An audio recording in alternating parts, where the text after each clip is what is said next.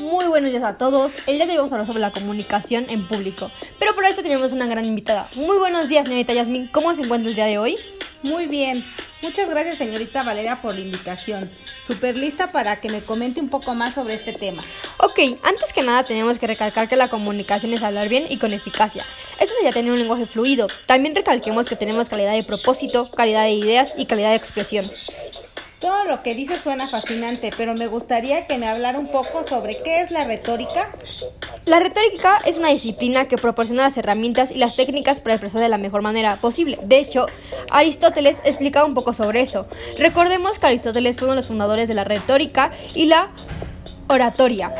Eh, Aristóteles decía que el orador debe dominar la persuasión para lograr la receptividad del que se escucha. También destaca la importancia de la honradez y el prestigio del orador de igual manera, tenemos que tener propósitos para el oratorio y los discursos, ¿no es así? Es correcto. Esos son enseñar e informar la comunicación y delitar y persuadir.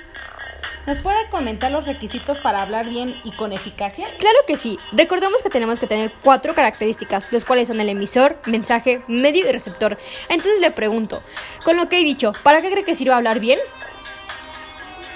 Pues para tener una claridad de propósito, claridad de expresión y claridad de ideas. Perfecto, entiendo con claridad la plática del día de hoy. Solo me queda decir que muchísimas gracias por su tiempo y por su participación en este podcast. Recuerden que este podcast solo queremos ampliar sus conocimientos. Espero que hayan disfrutado de esta charla y hayan aprendido algo el día de hoy. Y gracias por escucharnos.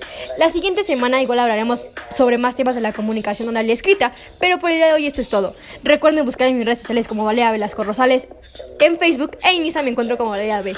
Muchísimas gracias. Hasta luego.